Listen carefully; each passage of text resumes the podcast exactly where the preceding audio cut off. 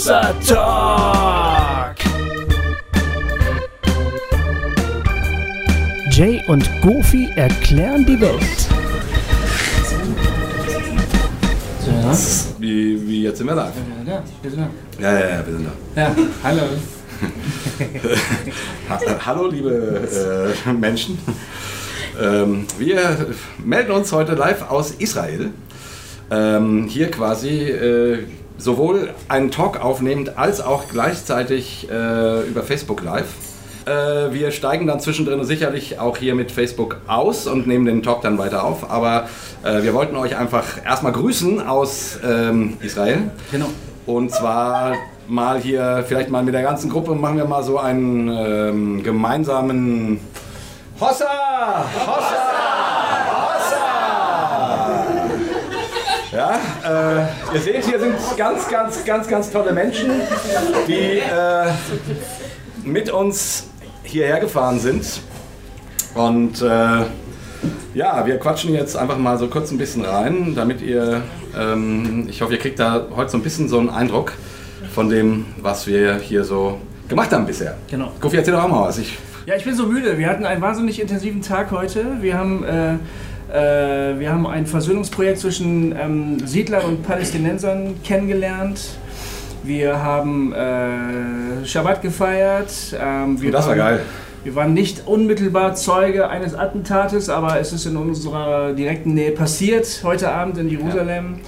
Äh, gefeiert an der Westwall wurde trotzdem. Also wir haben gerade einen ziemlich pickepackevollen Tag erlebt mit ziemlich äh, verrückten, tollen, aber auch äh, ähm, krassen ähm, Erlebnissen. jo. Und das müssen wir gerade erstmal alles verarbeiten hier. Und das werden wir in diesem Talk machen, glaube ich. Ja, ich habe so bestimmt. den Eindruck, dass es hier der Talk werden könnte. So eine Art therapeutischer Israel-Live-Talk. Überhaupt ist die ganze Woche schon total intensiv. Äh, Wir haben so viel abgefahrene, tolle Dinge erlebt. Ich hoffe, ihr seht das auch so, ihr äh, Hausarchitekt. Ja. Zustimmendes Gemurmel. Wir sind allerdings auch alle schon ziemlich müde und wir müssen deshalb mal ein wenig anfangen. Ja, richtig. Unser, Also ich bin ja der Bademeister, wir müssen das hier mal ein bisschen ähm, zügig. genau. Und unser Guide ist übrigens auch dabei, der Ja. David. Also, David. wenn es irgendwelche Fragen. Genau, hier mal.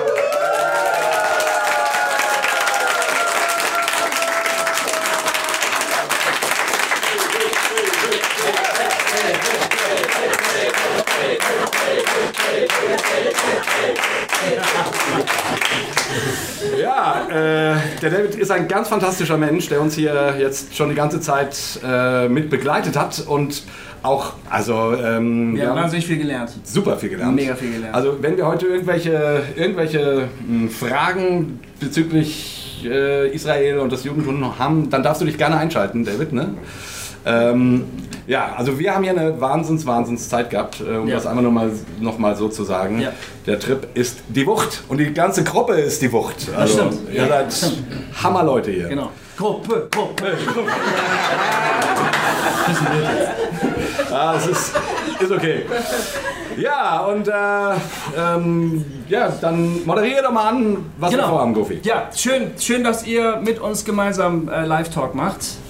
Äh, ähm, ich weiß nicht, ihr seid vielleicht ein bisschen aufgeregt, weil ihr nicht wisst, was auf euch zukommt.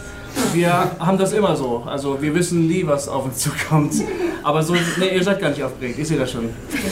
Ähm, was wir gerne machen möchten ähm, heute ist, dass wir diesen Live-Talk dafür äh, benutzen, dass ihr eure Eindrücke schildern könnt oder auch eure Fragen stellen könnt. Wir haben ja nicht nur die äh, übliche Touri-Rutsche hier im Heiligen Land gemacht, sondern wir haben ja durchaus ganz schön beeindruckende Dinge erlebt.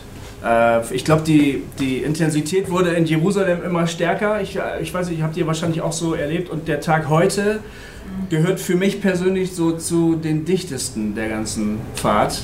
Obwohl der gestern, ehrlich gesagt, mit unserem Abendmahl im, im, äh, im Gartengrab, also nicht im Grab selber, aber im Garten des Grabes ähm, und allem, was wir erlebt haben und unserem Chor, gemeinsamen Chor in der, in der Zisterne und so, das war für mich auch schon sehr, sehr krass intensiv. Aber ich, also, ähm, es ist schwer, finde ich, vielleicht empfinde ich das auch so, es ist schwer, diese ganzen Eindrücke jetzt überhaupt schon richtig zu verarbeiten und irgendwie an der richtigen Stelle abzulegen. Äh, das wird uns ganz bestimmt erst zu Hause gelingen.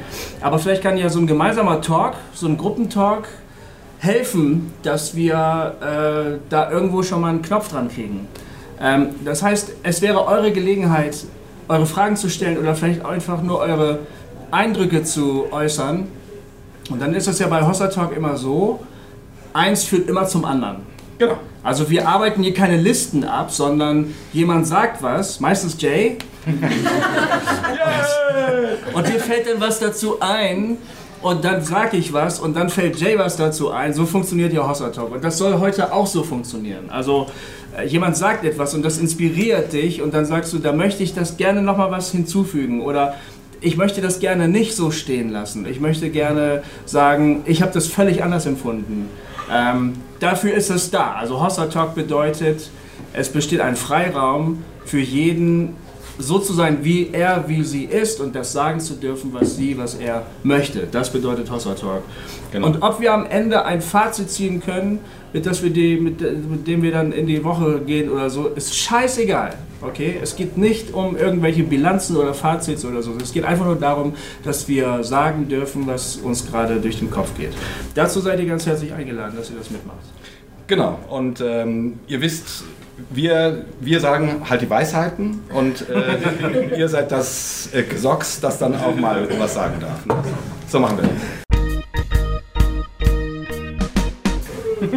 So machen wir das. Das heißt, ähm, ich würde sagen, Feuer frei. Wollen wir das einfach so machen, Jay? Ja, ja, klar, Feuer frei. Ähm, Möchte, wir haben heute.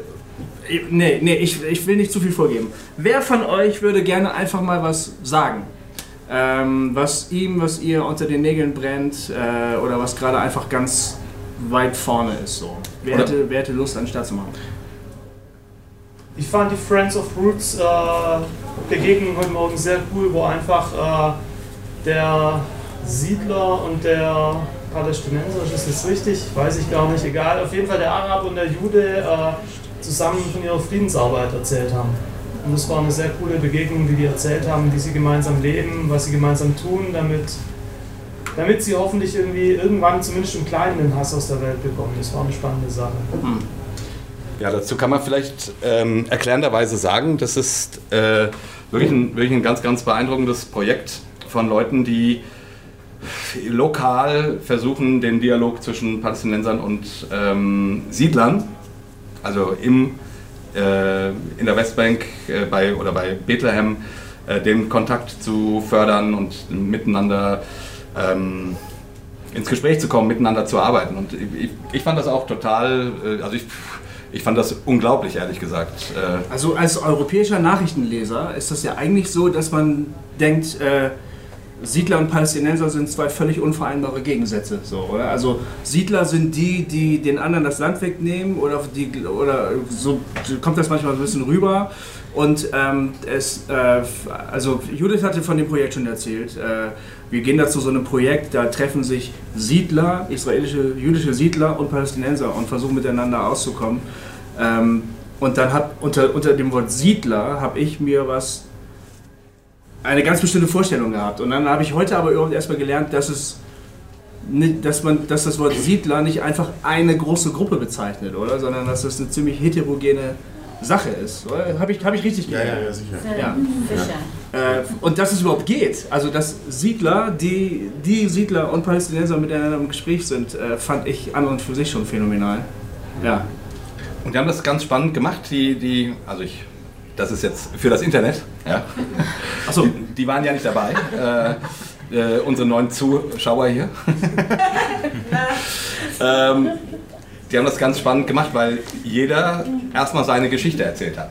Wie er quasi ähm, der, ähm, ich habe den Namen ver- vergessen, ähm, Shaul? Oder? der Shaul, wie er aus Amerika kam ähm, und erstmal sozusagen die Wurzeln, den Wurzeln seines Glaubens nachgekommen ist und wie dann irgendwelche Attentate passiert sind und irgendwie schlimme Dinge passiert sind und ähm, er sozusagen, also irgendwann vor der Entscheidung stand, gehe ich den Weg des Hasses oder gehe ich den Weg der Versöhnung oder des Dialoges oder so. Und ganz beeindruckend dann auch der Palästinenser, der erlebt hat, wie ein Freund von ihm ähm, quasi vor seinen Augen erschossen worden ist von, äh, von jüdischen Sol Soldaten und äh, auch irgendwie den Weg dazu gefunden hat, ähm, in diesem Projekt miteinander daran zu arbeiten. Ja, weil der, weil der dann vor derselben Frage stand auch. Er stand genau vor derselben Frage,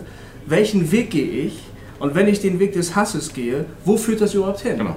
Beide standen vor derselben Frage. Und beide sind zu dem Schluss gekommen, der Weg des Hasses führt nirgendwo hin. Der geht einfach immer nur genauso weiter. Also müssen wir einen alternativen Weg gehen. Das fand ich hoch, hochinteressant. Ja. Ja. Ach so, ja, das war ja Junis Frage eigentlich. so, ja, genau. Ja, Aussage, genau. Ja. Wie habt ihr das erlebt heute Morgen? Da würde mich mal interessieren, ähm, eure Eindrücke. Ihr würdet ja am liebsten zuhören. ich. Ihr wollt, dass wir jetzt talken. ja. ja, ich meine, ich kann das ohne Ende. Ich habe ein Bier. Ich kann Heute Abend, der, was mich sehr aufgefallen war, als wir, obwohl es ein Attentat in Jerusalem gab, sind wir in die Altstadt reingegangen, haben gefeiert an der, an der Mauer und dann auf dem Rückweg kommen wir zurück aus der Alt- Altstadt Richtung Hotel und während wir rausgehen, kommen Moslems rein und wir gehen durcheinander. Juden, Moslems, alles durcheinander. Die gehen zu ihrem Gebet, wir gehen nach Hause nach dem Gebet. Und in dieser Situation ganz normal. Ja. Ja, dass die Normalität, obwohl es so ein, solche Sachen gibt, dass die Normalität doch immer weitergeht. Und das ist dann, das hat mich besonders getroffen, das, äh, Ja. äh, d- das zu sehen. Ich weiß nicht, was, wie es mit, äh, mit euch war. Das war für mich äh, äußerst bedeutend, um das zu, äh, äh, das zu sehen. David, da muss ich jetzt gerade nochmal einhaken. Äh, siehst du in der Normalität eine, eine Chance für den Konflikt? Oder ist das. Man könnte ja auch sagen, es ist. Man könnte ja auch von einer oberflächlichen Normalität sprechen, oder? Man tut so, als wäre nichts. Oder liegt darin eine Chance? Äh, Es ist nicht wahr, dass nichts ist. Es gibt sehr viel, was da passiert ist. Aber man muss weitergehen. Ja, beide Seiten müssen weitergehen. Die, die große, große Mehrheit der, der beiden Seiten möchten, möchte den Frieden äh, erleben. Wie dieser Frieden aussieht, ist natürlich eine andere Sache. Aber beide sind, sehen sich da, danach, um etwas so zu machen, dass, dass, dass die, der Frieden eigentlich so äh, weitergehen kann. Ähm, da gibt es dann natürlich Reibereien, es gibt dann eine ganz lange Geschichte, die beide mit sich führen, dann auch äh, Juden 3000 Jahre, Moslems seit dem 7. Jahrhundert nach Christus und so weiter, äh, wie, wie das hier mit der Stadt äh, Jerusalem äh, weitergeht. Und, aber äh, es gibt eine, eine eine Sehnung nach, nach, nach Normalität. Äh, ob es je normal wird, ist, ist, eine, große, ist eine große Frage. Ob das, äh, äh, denn in so einer, in, in einer Stadt, wo drei sehr bedeutende Religionen aufeinander prallen, miteinander leben müssen und so weiter machen, das, äh, kann das normal überhaupt sein? Das ist die, die Frage, die ich, damit, die ich mich dann äh, stellen möchte. Äh, ähm, ich hoffe, dass es, dass es wei weitergeht, so geht. Aber manche von euch haben es gesehen, auch äh, ich habe äh, jemand äh, an der Klagemauer äh, getroffen, der Teil von der Einheit von meinem Sohn war in der Armee. Äh, und auch das sieht man, das auch, dass das alles Mögliche sieht da, da äh, also die Armee ist so ein Teil der, der Gesellschaft, dass es hat, hat eine ein, ein zentrale, zentrale Funktion. Die Normalität ist dann auch, Armee ist dann auch dass es gab äh, auch äh, Menschen, die durcheinander äh, leben, Moslems, Christen, Juden, die alles tagtäglich ihr Leben leben, trotz der, der, der Sachen, dass auf einmal dass es ein, ein, ein Attentat gibt, der das kurzweilig stoppt, aber man geht weiter, man muss weitergehen. Also ich, fand das schon auch irgendwie krass, ne? Die, die, mein, wir kommen da zum Jaffa-Tor, um zur Westmauer zu gehen ähm, und erfahren dort, dass gerade äh, jemand erstochen worden ist. Ähm, und das ist erstmal bedrückend und gleichzeitig habe ich das Gefühl, ja, das passiert hier halt so. also, also es hat auch so ein bisschen was, so, sowas Wahnsinniges von, ja, das ist Teil unseres Lebens, dass solche Dinge vorkommen. Und ähm, da, ja, und dann ähm, gehen wir eben zur Klagemauer und also zur sogenannten Klagemauer. David hat uns das ja erklärt und das war auch heute Abend, fand ich auch, äh, das, was du uns erzählt hast, so offensichtlich, dass, dass das stimmt, dass das keine Klagemauer ist. Ja, das stimmt. Äh, weil da so eine Freude war, wie man die bei keinem charismatischen christlichen Gottesdienst erleben kann. ähm, und, ich, und ich einen kurzen Augenblick versucht war und gedacht habe, Vielleicht sollte ich Jude werden, das gefällt mir. wirklich, wirklich. Ich fand das Die so. beiden haben uns so mitgetan. Ja, ja. Und der Peter ist abgegangen wie, wie Schmitz Katze. Konvertieren bei seiner Frau, würde ich sagen. Ja, genau. Und, und da war so eine Gruppe, die hat uns gleich mit reingenommen und gesungen und Ja. getanzt und geklatscht und das war schon was ganz Besonderes. Also, Es war was, ja. ehrlich gesagt, es war was Heiliges. Ja. Äh, ich habe keine Ahnung, was wir da gesungen haben, aber ähm, ähm, die, die Art der Verbindung, die da stattgefunden hat, äh, der Entschluss zu sagen, wir gehören jetzt zusammen und wir feiern jetzt gemeinsam vor Gott an diesem heiligen Ort. Und es ist mir egal, wo du herkommst und äh, was du gerade eben noch gemacht hast. Äh, alle haben sich eingehakt, also natürlich nur die Männer. äh, die Frauen haben über den Zaun geschaut.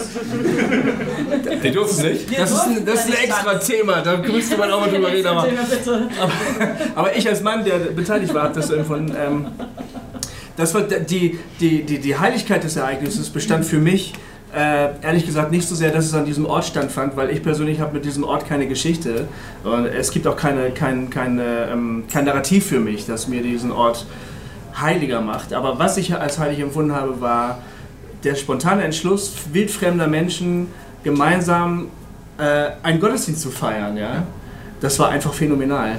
Und das war nicht nur, ähm, das war keine Polka oder Polonaise, sondern das war tatsächlich ein Gebetstanz, das wir gemacht haben. Ja, total. Das war phänomenal. Und, und spannend fand ich noch den Gedanken, David hat uns kurz vorher erklärt, dass zehn, zehn Leute zusammen ein Gottesdienst sind.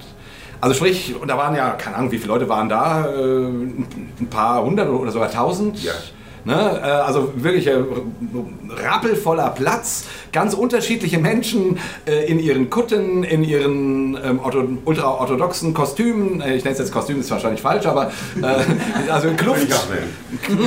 Kluften, ähm, äh, auch ganz normale, ähm, also sehr unterschiedliche Menschen, die sich dann dort spontan zu einzelnen Gruppen versammelten und dann eben miteinander sangen und äh, tanzten oder auch nur sangen.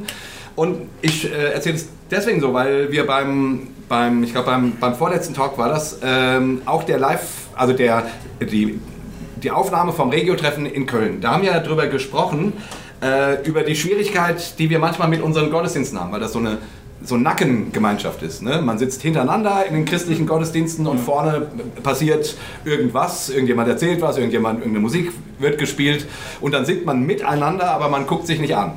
Und, äh, und dann geht man wieder nach Hause.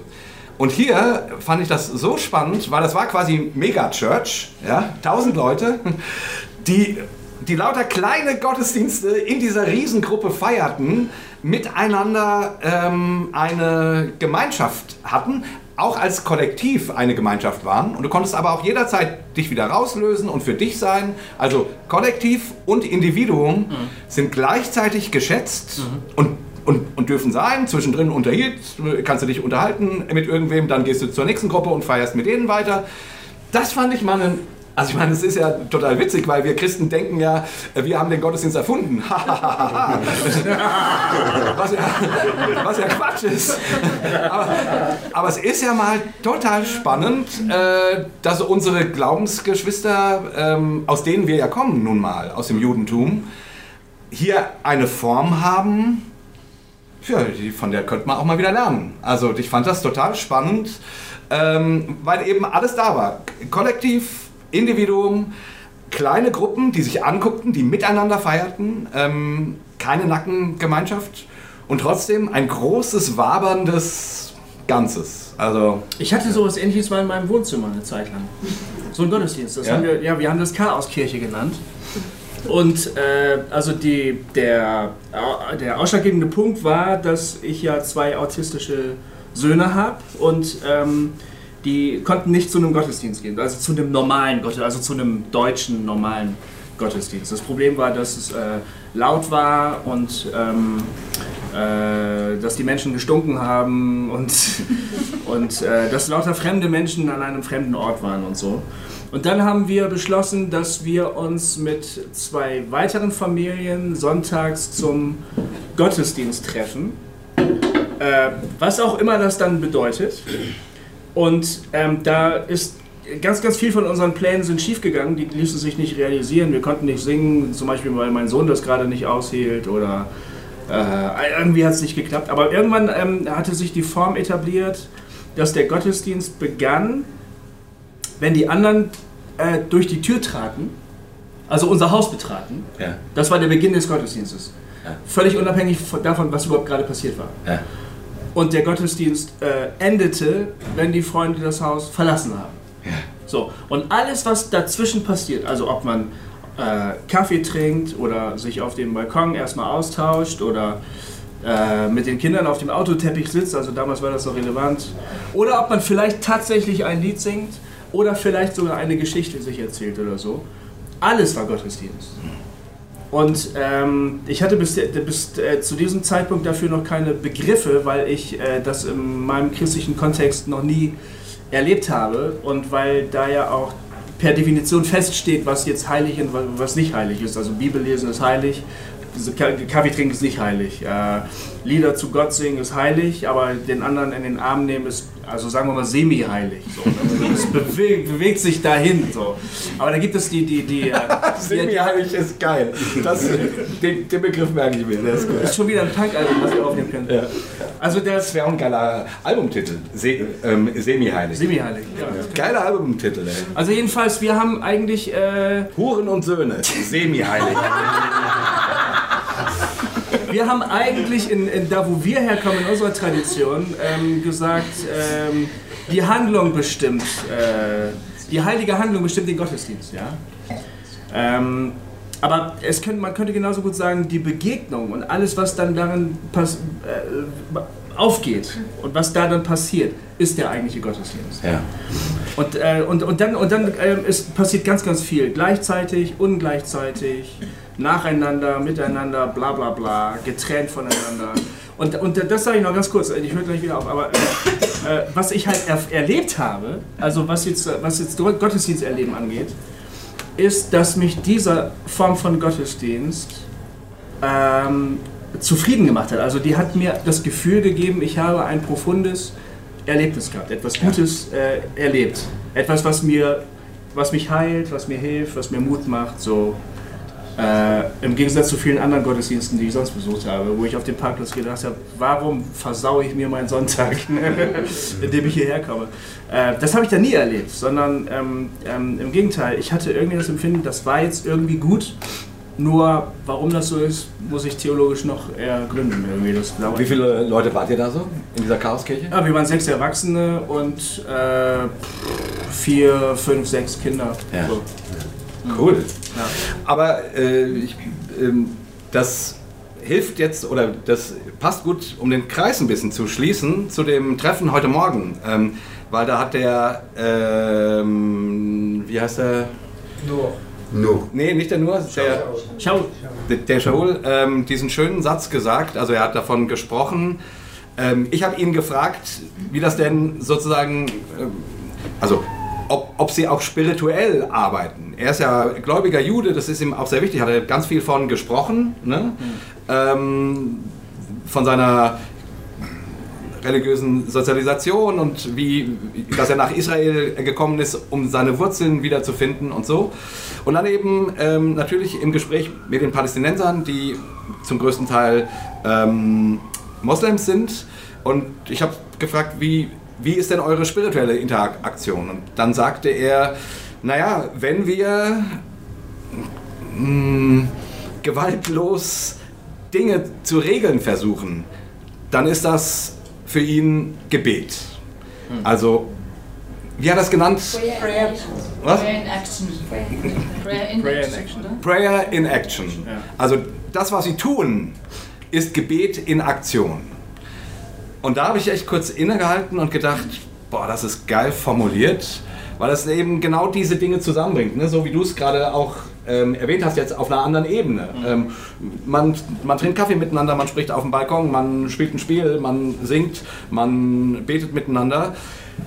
Also so dieser, dieses Bewusstsein, da wo was zwischen Menschen passiert, da passiert auch was zwischen Gott und Menschen. Und das ist Gebet in Aktion. Oder, oder ähm, Prayer in Action. Ja. Ja, ich habe nämlich jetzt, das ist mir jetzt ein bisschen fies, aber ich habe jetzt noch die Frage, wie ist das denn den anderen Frauen bei diesem Gottesdienst gegangen? Das ist nicht fies, das ist korrekt. Ja, gute Ähm, Frage. Also ich habe zum Beispiel nicht über die Mauer geguckt, weil ich nicht gerne anderen Leuten beim Gottesdienst zugucke oder auch nicht, also ich gucke anderen Leuten vielleicht noch gern beim Beten zu, aber irgendwie alles andere wird mir dann doch ein bisschen zu intim auch. Also oder die Intimsphäre des anderen zu achten. Ähm, und ich, ich fand es sehr schön, wir hatten auf der Frauenseite gab es eine jung, Gruppe junger, ich nehme an Israelis, die dann mit dem Oberkörper tanzen, die saßen dort und sangen und bewegten sich dazu. Ich hatte so ein bisschen an einen charismatischen Jugendgottesdienst im Sitzen gedacht. ähm, und fand das auch sehr schön, aber ansonsten habe ich sehr wenig gemeinsam erlebt, sondern ich habe nur gesehen, wie Frauen kommen und Frauen gehen und Frauen handeln irgendwie religiös auf ihre Art, aber ich habe mir hat das Gemeinschaftserlebnis gefehlt und ich weiß nicht, wie es, wie ist es den anderen Frauen denn gegangen? Also es gab äh, schon immer wieder Gruppen von Frauen, die zusammen saßen auf Stühlen und dann ihr Lied gesungen haben. Also wenn man so langsam nach vorne gegangen ist, hat man immer wieder unterschiedliche Gesänge gehört. Ähm, das war schon auch eine Art von Gemeinschaft. So. Aber es ist auf jeden Fall was ganz anderes, als wenn man euch äh, drüben tanzen sieht. Und ich, für mich, finde es immer total unfair und denke immer, ich will auf die Männerseite. So, und ähm, es gibt, also ich weiß, es gibt eine äh, Fraktion von Frauen, die kämpfen irgendwie dafür, dass ein Teil der Klagemauer für Männer und Frauen zugänglich gemacht wird. Und das wäre so eher auch meins, wenn ich mich sehen würde. Ich habe das jetzt zum Beispiel gar nicht so negativ erlebt, sondern ich habe mich sowieso in der Beobachterrolle gefühlt. Und es war eher so, ein ich, ich, ich schaue einer Kultur zu. So war das eher. Also ich habe mich jetzt nicht meiner Sachen beraubt gefühlt, weil mir das sowieso sehr fremd war. Ich habe einfach so außen gestanden und fand das. Mir ist es jetzt nicht negativ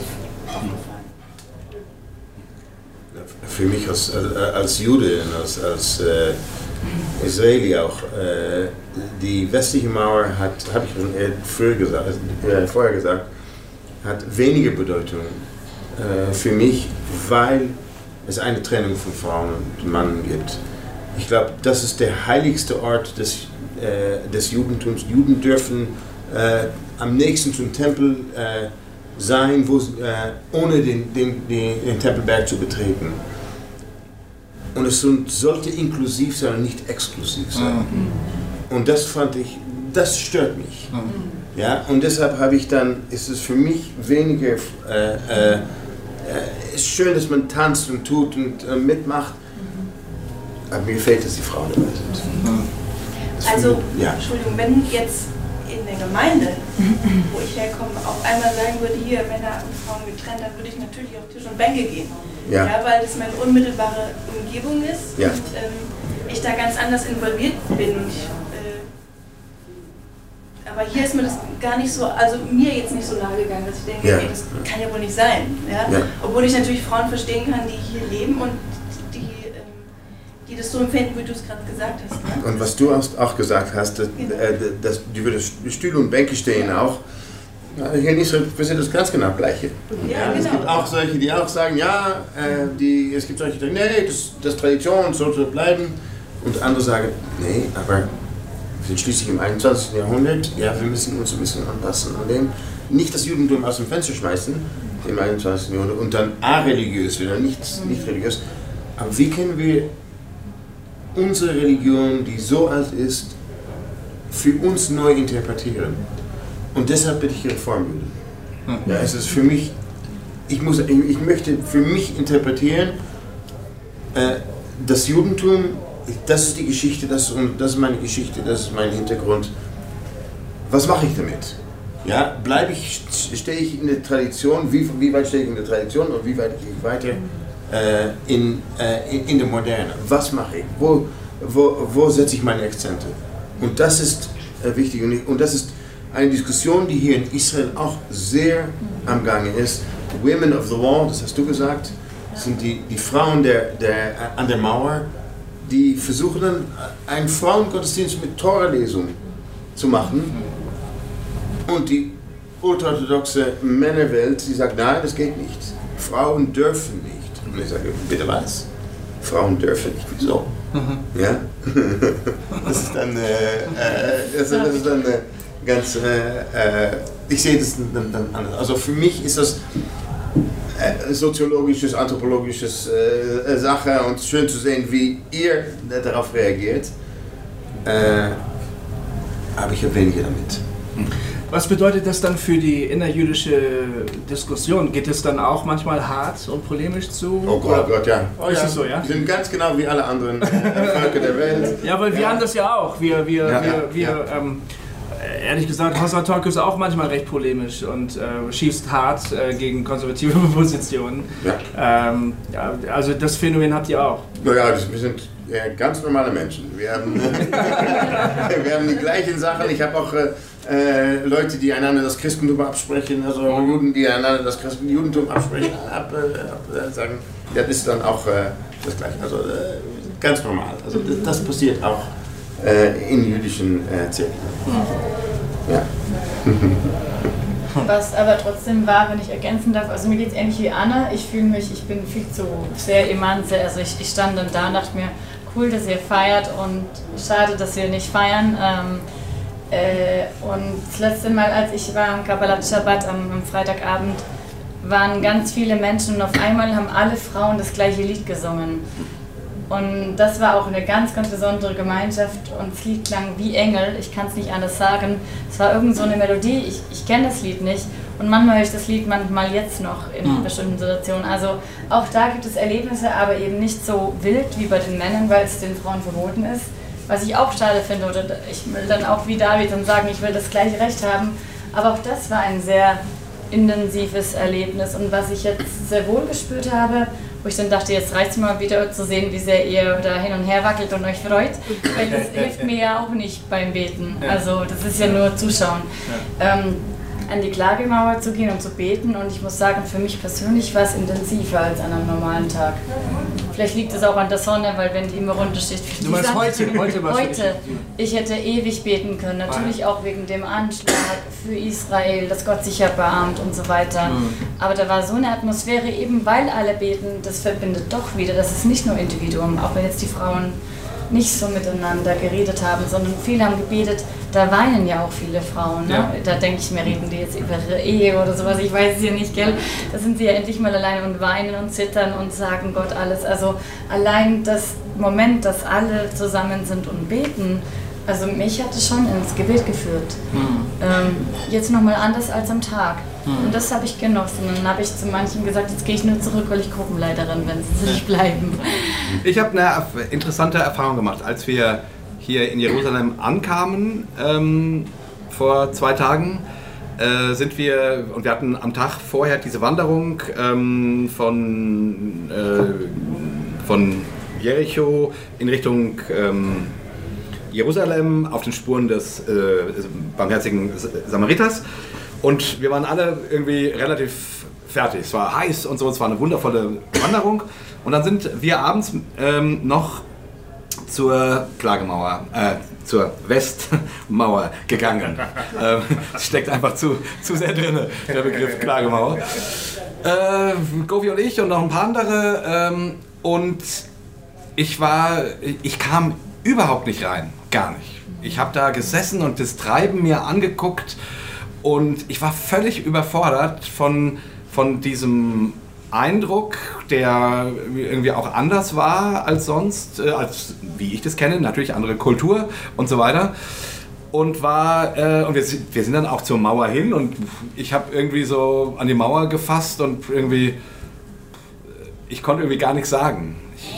Konnte nichts groß denken. Ich habe nur gedacht, irgendwie ist das alles seltsam hier. So. Und dann, dann sind wir zurück und dann kamen tausend Menschen um uns rum und da kamen Araber und dann da Juden und ich habe nur gedacht, ich muss hier raus, ey, ich flipp gleich aus.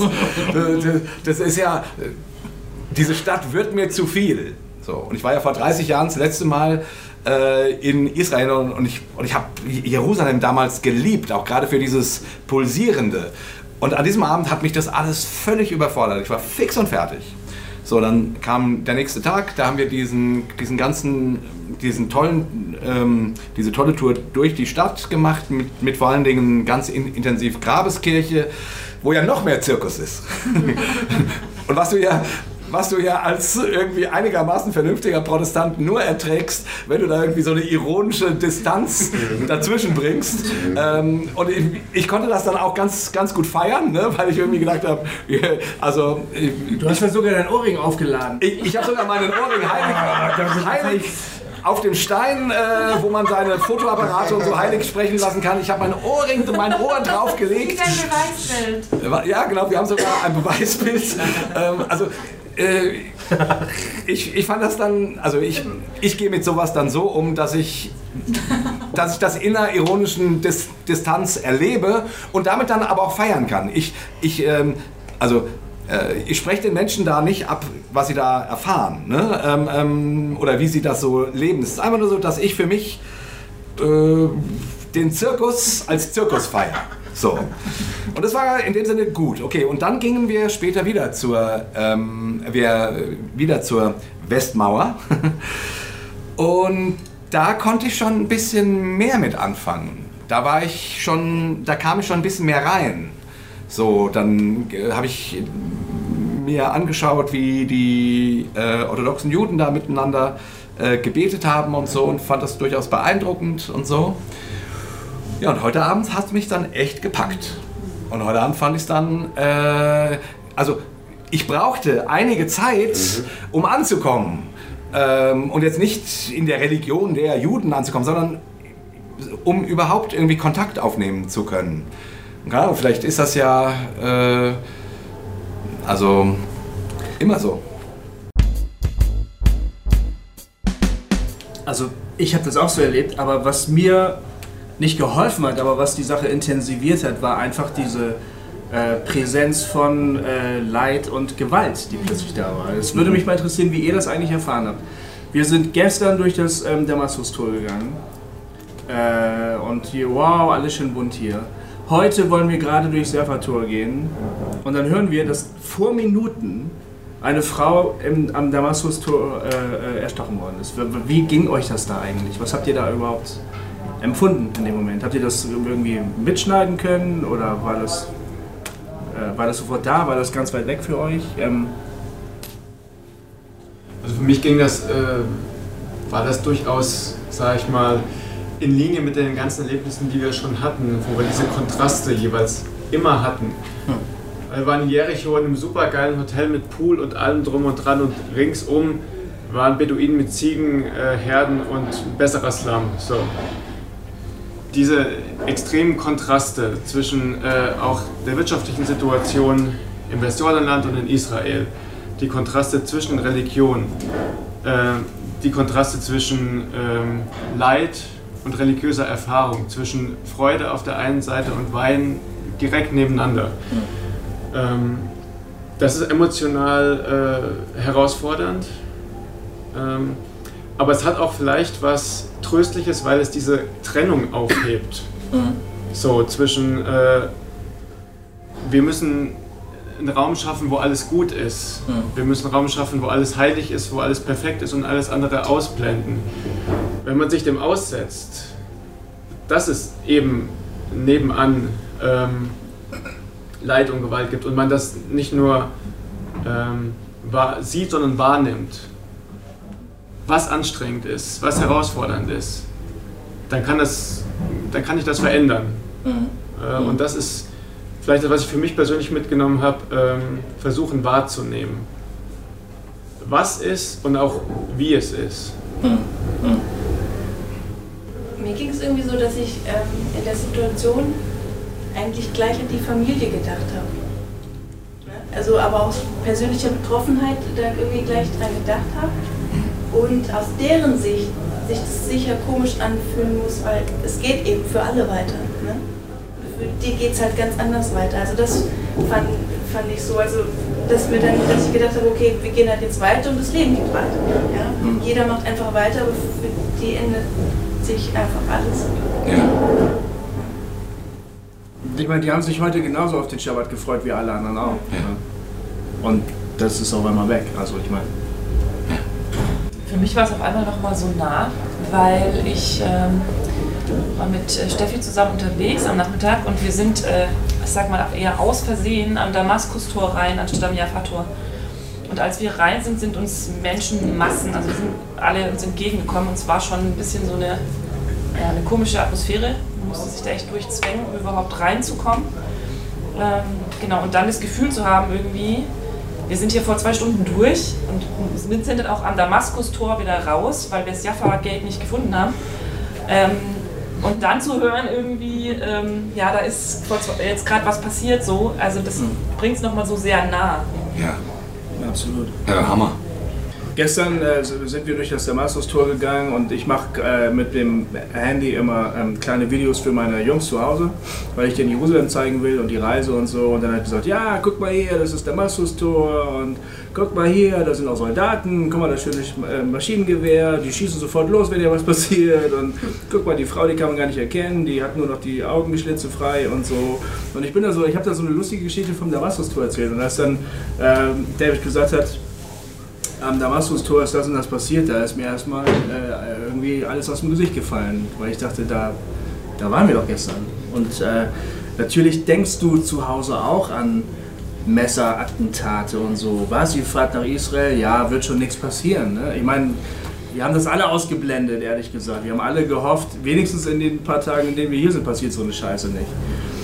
Ähm, aber wir haben in den letzten Wochen ja und Monaten öfter von Messerattacken äh, gelesen, alle von uns. Wir wussten, dass sowas passiert. Ja. Dass es gerade heute passiert, Auch in Deutschland, würde ich sagen. auch in Deutschland, ja, Woche mittlerweile auch, ja. Ja, stimmt, genau. Aber wir waren halt irgendwie seit ich also dann und dann stellt sich irgendwie die Frage, ist das jetzt okay? Also ah gut, ähm, okay, die Altstadt ist äh, abgesperrt, wir kommen nicht rein. Hm, schade. Oh, die Absperrung ist auf. Okay, wir können doch rein. Ja gut, dann gehen wir jetzt halt feiern. Ne? Dann stellt sich ja die Frage, ist das okay? Sollte man jetzt wirklich feiern? Oder sollte man jetzt gerade feiern? Ähm, es ist cool, dann in so einem äh, in so einem Umfeld zu sein, in so einer Religion, die sagt, ja, jetzt wird gefeiert. Ne? Das finde ich total beeindruckend, ehrlich gesagt. Was ich super spannend fand, ähm, heute Morgen bei, dem, bei der Begegnung mit, dieser, mit diesem ähm, Ver Verständigungsprojekt, ähm, dass beide, der Palästinenser und der jüdische äh, ähm, Freund dort davon sprachen, auf die Frage, wie sie, also dass sie die Sehnsucht ausdrückten, dass die drei aramitischen Religionen sich doch eigentlich dabei helfen könnten, Gott besser zu erkennen. Ja, und Gott das hat der Palästinenser gesagt, der selber gar nicht mehr religiös ist. Genau. Das fand ich geil. Das fand ich auch geil. aber, aber der Jude hat ihm, hat ihm, hat ihm gleich zugestimmt. Ne? Der hat ja gesagt, ähm, ja nicht so sehr auf die Unterschiede gucken, sondern bei meiner Frage, wie, wie gehst du damit um, also, oder worauf konzentriert ihr euch, ähm, sondern auf, auf die Gemeinsamkeiten. Und da gibt es eine ganze Menge.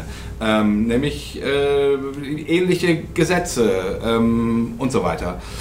Und diesen Gedanken fand ich eigentlich total schön von der Vorstellung her, dass die drei Religionen sich nicht bekriegen müssten, sondern vielleicht aus einer unterschiedlichen Perspektive Gott angucken und sich dadurch helfen könnten, Gott in einer größeren Art und Weise zu erkennen. Also ist ja, ne, genau. Ja, Peter?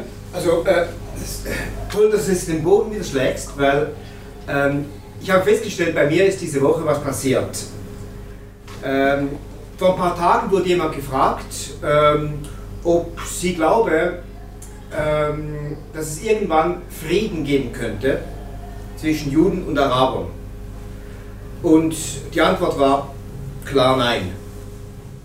Und ähm, ich hatte eigentlich die gleiche Antwort, für mich auch. Und ich stelle jetzt fest, ähm, da ändert sich was bei mir. Und äh, ich habe so ein bisschen reflektiert, was, was könnte das sein. Ich glaube, es, es gibt da verschiedene Ansätze. Ähm, etwas, was ich denke, ist, ähm, also ohne es weit auszuholen, aber ähm, ich glaube, viele von uns haben so diese Prägung, was äh, die äh, Eschatologie betrifft. Äh, es wird alles immer schlimmer und schlimmer und schlimmer und irgendwann kommt der Herr zurück. Wenn es nicht mehr anders geht, kommt der Herr zurück. Oder zum ersten Mal für euch. Entschuldigung. Ich wollte nur gerade einen religiösen Dialog machen. Und äh, ich lebe zum Beispiel, ähm, ich weiß nicht, wer es von euch kennt, im Spiegel gibt es diese eine äh, Rubrik, früher war alles schlechter. Ja. Wo Woche für Woche aufgezeigt wird, irgend so ein Detail, was sich andauernd verbessert. Ah. Wie sich irgendwas verbessert. Und wenn du mal drüber nachdenkst, äh, eigentlich, es verbessert sich alles um uns herum. Wenn du, äh, die meisten hier sind Deutsche, ja, wenn man euch gesagt hätte vor 90 Jahren, äh, deutsche Politiker werden in 90 Jahren französische Politiker ihre besten Freunde nennen, hätte keiner geglaubt. Ja? Äh, das war so tief verwurzelt in den Völkern drin, da gab es so viele äh, Sticheleien, ja, dass äh, das Deutsche Reich damals, 71, 1871, in Versailles gegründet wurde, um Frankreich noch eins auszuwischen ja, und, und die französische Seele zu treffen. So viele Verwundungen, die gegenseitig sich zugefügt wurde. Und klar, natürlich, David, ich weiß, es ist hier eine ganz andere Geschichte. Und trotzdem, äh, ich merke, ich, ich kriege Hoffnung. Und gerade auch aus diesem Vormittag heute, ich kriege Hoffnung. Äh, äh, nein, es muss nicht immer schlechter werden. Es könnte auch besser werden. Ja? Ja, echt? Könnte auch besser ich merke, also da, da verschiebt sich bei mir echt was. Und mich würde interessieren, also wie seht ihr das?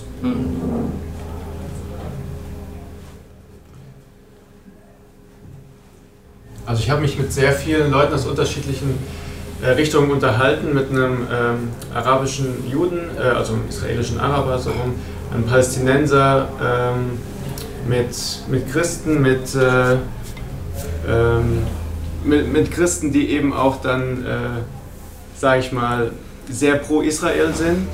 Ähm, und gemerkt, äh, das hängt sehr davon ab, mit wem du redest, ob Frieden gewollt ist, ob, ähm, ob diese Objektivität irgendwie überhaupt gewünscht ist. Ähm, und ich glaube, ja, äh, es gibt Hoffnung, es gibt Versöhnungsprojekte, aber die Schärfe wird oftmals auch von außen reingebracht und wir sollten uns ähm, vielleicht so ein bisschen zurücknehmen, von außen drauf zu gucken und uns ein Urteil zu bilden.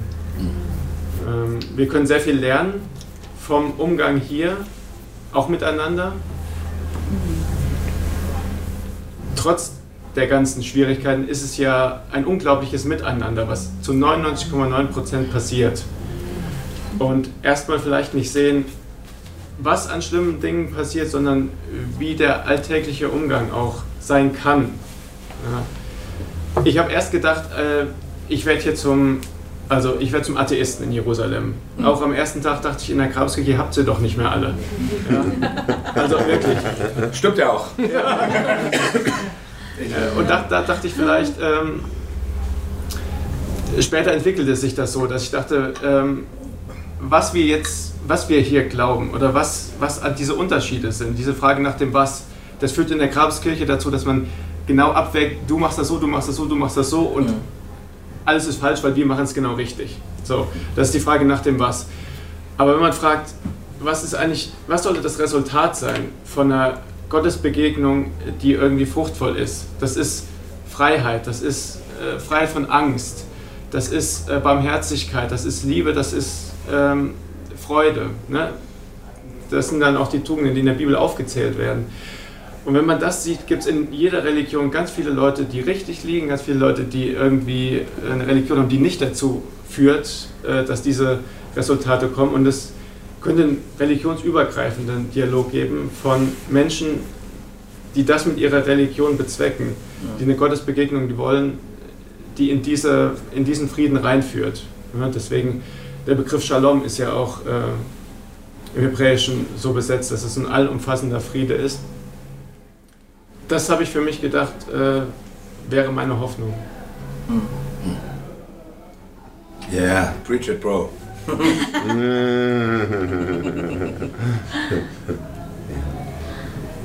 Was ja auch sehr cool war bei der Begegnung heute Morgen, war einfach, dass äh, die, der, der, der Jude und der Araber, dass beide gesagt haben, wenn man diesen ganzen Konflikt ansieht, dann hat, sieht man keine Hoffnung. Aber es kann vorwärts gehen, wenn man einfach in der kleinen Nachbarschaft plötzlich anfängt, äh, sich füreinander zu interessieren, äh, Beileid ausspricht, wenn einer aus dem anderen Lager vom eigenen Lager irgendwie umgebracht wurde. Das eigentlich nur anfangen kann, wenn man in, in den kleinsten Dingen anfängt und nicht die große Lösung, ob die irgendwann kommt, wissen sie selber nicht. Aber sie müssen im Kleinen anfangen, damit es überhaupt mal die Chance gibt, später vom großen Hof. Das fand ich einfach auch schön. Ja, absolut. Ja. Ja. Und was ich auch faszinierend fand, er hat dann ja äh, gesagt, dass ähm, äh, das israelische Fernsehen da war und eine Dokumentation gemacht hat äh, über die Arbeit. Und dann ähm, jetzt ist, ist das äh, Menschen bekannt geworden, dass es wirklich Verrückte gibt, die an Frieden glauben und aktiv etwas dafür tun. Und ähm, die, die, die, die Breitenwirkung, die das dadurch hat, ist, glaube ich, nicht zu unterschätzen. Also es ist ja ganz, ganz oft eben auch eine Frage des Mindsets. Also wie, was halte ich für möglich? In welche Richtung denke ich? In welche Richtung traue ich mich überhaupt äh, zu denken, Fantasie zu entwickeln? Ja? Wenn ich irgendwann mal mitbekomme, dass es Leute gibt, die so etwas tun, die das auch überhaupt nur für möglich halten, dass es geht, dass Palästinenser und Siedler miteinander ins Gespräch kommen können und äh, sowas wie Freundschaften entstehen können, dann bringt mich das auf Ideen, ne? dann inspiriert mich das. Und deshalb ist dieser kleine Anfang im lokalen Rahmen, auch wenn der vielleicht erstmal nur einen relativ kleinen Wirkungsradius hat, aber wenn die Idee bekannt wird und Menschen auf die Idee bringt, äh, ey, das geht ja, man könnte in die Richtung weitergehen, das ist ja, ähm, das, das kann sofort eine weitere Wirkung entwickeln, sodass Leute Fantasie entwickeln und sich überlegen, wenn das bei denen geht, warum sollte das bei mir nicht auch gehen? Und das ist überhaupt äh, grundsätzlich äh, bei, bei, bei Neuanfängen ähm, der, der Fall. Also das, das folgt automatisch daraus. Deshalb ist es eine total kluge Strategie, finde ich auch. Ähm, das, das, das ist nicht nur davon abhängig, dass ja etwas anderes gar nicht möglich ist. Es stimmt äh, absolut, wenn man den großen Konflikt äh, betrachtet und sagt, wie kann man das bloß lösen, äh, gibt man sofort wieder auf. Da, da, man, da kann nur Apathie heraus folgen. Aber ähm, wenn man den kleinen Bezugsrahmen sucht und da handelt, kann man eigentlich davon ausgehen, dass das irgendwann eine größere Wirkung entfaltet. Das gilt für alle Projekte, die, Ja. die, die neue Dinge aufbrechen. Also das gilt auch für Hossa Talk, wenn wir hier Fragen stellen, die man zum Beispiel in den Gemeinden nicht stellen darf. Ne? Ja. Also einige von euch äh, kommen aus solchen Gemeinden und die, ihr erzählt uns diese Geschichten ja auch. Ähm, oder wenn man, wenn man anfängt, ähm, wenn man ein Problem ähm, ähm, erkannt hat, wenn man es definieren kann und wenn man überlegt, wie könnte ich das jetzt hier wirklich konkret angehen, dann entfaltet das sofort Fantasie bei anderen Leuten, die das beobachten, die sagen, wenn das bei dir geht, muss das bei mir eigentlich auch gehen. Ja. Und das hat sofort eine ganz große Power. Das hat mich auch mega überzeugt, wie die das angehen. Ja. Die Frage, die ich mir gar nicht so konkret heute Morgen gestellt habe, aber jetzt stelle und immer wieder stelle, ist, muss ich an Frieden glauben, um für Frieden kämpfen zu können? Muss ich an Gott glauben, um, also, und zwar nicht jetzt im Sinn von Atheismus, Theismus oder wie auch immer, sondern muss ich davon überzeugt sein, dass die Hoffnung, die ich habe, zu ihrem Ziel findet, damit ich für diese Hoffnung kämpfen kann? Oder geht das auch ohne? Ich, gute Frage. Ich würde sagen, es hilft, wenn du glauben kannst, dass in irgendeiner Form Frieden möglich ist. Aber wenn du es nicht glauben kannst, dann hilft es ja trotzdem in einem, in einem kleinen Radius ähm, Frieden herzustellen und dann zu sagen, okay, also so Tropfen auf, auf dem heißen Stein. Okay, der hat den Stein nicht ähm, kalt gemacht, aber ein kleines bisschen vor der Überhitzung geschützt. Ich meine, ich würde immer sagen, Glauben, wenn du einen Glauben haben kannst an etwas Gutes, das setzt Energie frei. Mehr, als wenn du es nicht glauben kannst. Aber ich nehme jeden, der sich für Frieden einsetzt. Ob er nun an den großen Frieden glaubt oder nicht. Also ich finde, unsere, unsere Welt hat Menschen nötig, die in irgendeiner Form sich für Frieden einsetzen. Ähm, da, was die glauben, ist mir erstmal egal. Also wenn du das Sagen hättest, ne, dann würdest du jeden nehmen. Ich würde jeden nehmen. Ich habe ja, ich, ich habe ja auch gesagt, ich hätte sogar Lucifer das Abendmahl ausgegeben. Bei mir darf jeder da- dazu Bei mir kommen. darf jeder. Bei mir darf jeder, ja. Ähm, also wenn ich an Lucifer glauben würde, dann hätte ich es ihm gegeben. Aber ähm, egal. Ähm, aber ich, ich wollte auch noch was sagen. Und zwar, ähm, ah nee, vielleicht will noch jemand anderes was auf deine Frage sagen. Die Frage ist, was motiviert Menschen, den Zorn, der aus der Verletzung entsteht, fallen zu lassen und sich der Versöhnung zuzuwenden? Das war eigentlich auch der Gedanke, der mir kam, als ich von der erstochenen Frau hörte. Mich hat heute Morgen total bewegt, als die beiden ihre Geschichte erzählt haben, wie viel Verletzung auf beiden Seiten ist. Und dass die wirklich einfach in ihrer Geschichte und ganz persönlich wirklich schlimme Sachen erlebt haben. Und zwar beide. Ja. Ja. Bei, also, und beide haben einen schweren Weg, einen schweren persönlichen Weg gehen müssen, um diesen Zorn bewusst beiseite zu legen und sich zu entscheiden, ich lasse diesen Zorn und ich gehe den Weg der Versöhnung und gehe auf den anderen zu. Und ich habe gedacht, als ich das von der erstochenen Frau gehört habe, habe ich gedacht, und wieder eine Familie, eine Generation, die voller Zorn sein wird, weil jemand aus ihrer Verwandtschaft, jemand, den sie lieben, einfach völlig sinnlos getötet worden ist. Und was bewegt Menschen, dann zu sagen, und ich schlage nicht zurück, sondern ich wende mich der Versöhnung zu. Also ich finde das, also das ist phänomenal, wenn Menschen das schaffen. Und ich, also ich, ich glaube, dass da was, was Größeres dahinter stehen muss. Also äh, wenn jemand einen Gott hat, für den er glaubt, dass das der richtige Weg ist, glaube ich, ist das mit Sicherheit einfacher, als sich selber zu dieser Erkenntnis durchzuringen. Ja. Ich, Gofi und ich, wir, wir haben uns heute Nachmittag auch noch kurz oder ähm, unterhalten über diese Begegnung mit diesem Versöhnungsprojekt. Und äh, wir waren beide sehr geflasht und haben irgendwie ge- gedacht, was die da machen, das ist sowas von Jesus-mäßig. Ja. Der eine glaubt gar nicht an Gott und der andere ist ähm, einfach tief verwurzelt in seinem, in seinem jüdischen Glauben. Aber was die da machen, das ist so, liebet eure Feinde, wie ich das noch nirgendwo anders so intensiv empfunden habe. Vor allen Dingen nicht in der Grabeskirche. wo, der, wo der Knüppel immer schon äh, in der Tasche sitzt und du das Wort Kopten nicht sagen darfst, dann wird er rausgeholt. nee, aber ich dachte so, das ist doch Wahnsinn. Da leben Menschen das, wovon unser Messias gesprochen hat. Und die glauben überhaupt nicht an den. Die glauben nicht an, an den. Die halten den nicht für den Messias. Ähm, und das hat mich schon sehr beeindruckt und mich auch so ein bisschen ins Nachdenken gebracht, wo, wie, wie, geht es um das richtige Bekenntnis oder geht es um eine Art Lebenseinstellung? Also, also worin äußert sich Gott? Das, das, ist, das ist meine Frage. Ähm, Im richtigen Bekenntnis oder, und damit meine ich jetzt nicht in den richtigen Werken, sondern in einer Art Haltung.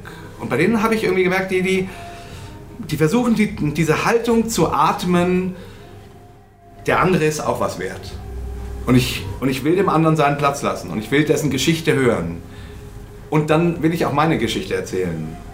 Und dann will ich gucken, wie wir das zusammenkriegen. So. Und das hat mich so beeindruckt, dass ich irgendwie dachte, wow, ja, das ist Jesus. das ist Jesus für mich. Hier ist Jesus, jetzt gerade, obwohl kein christlicher Zusammenhang ist. Ähm, und das fand ich, das fand ich geil. Ja. Ja. Oh, wow, das war echt super Schlusswort, Jay. Ja, wie immer, ne? Ich habe immer die besten. Ach, nee. Ja. Ja, das war schön. Ja, das war schön. Schön, dass ihr jetzt so langsam ein bisschen warm geworden seid. ähm, ja, war schön mit euch zu talken, war schön, dass ihr zugehört habt, liebe Hörer. Und ihr merkt, Die habe ich ganz vergessen, die Hörer. ja, ne? äh, ihr merkt, unser Hossa-Trip war echt geil. Ja. Und, oder ist noch geil. Ist noch geil. wir haben ja noch zwei Tage, drei Tage. Ja, ja. Samstag, Sonntag, am Montag fliegen wir zurück. Heute ist, heute ist Freitag, aber eigentlich schon Schabbat, also eigentlich schon Samstag. Äh, ist ja auch scheißegal. Genau. Und hoffentlich seid ihr alle neidisch auf uns und dass ihr nicht dabei gewesen seid und schlagt euch jetzt kurz. Ihr dürft für drei Minuten äh, euch verhauen. ja, genau. Ich, ich, ich, ich Du bist auch nur- durch, ne? Du bist durch. ich rede jetzt nur noch dummes Zeug. Ja, ja, komm, lass uns aufhören. Also, ich kann auch nicht mehr. Ich kann auch nicht mehr. Okay, in diesem Sinne, da, äh, Dankeschön, dass ihr mitgemacht habt, Freunde. Danke, dass ihr uns zugehört habt, liebe Leute da draußen. Wir verabschieden uns mit einem israelischen und dreifachen Hossa! Hossa! Hossa! Bis zum nächsten Mal. Yes. Tschüss. Shalom. Shalom.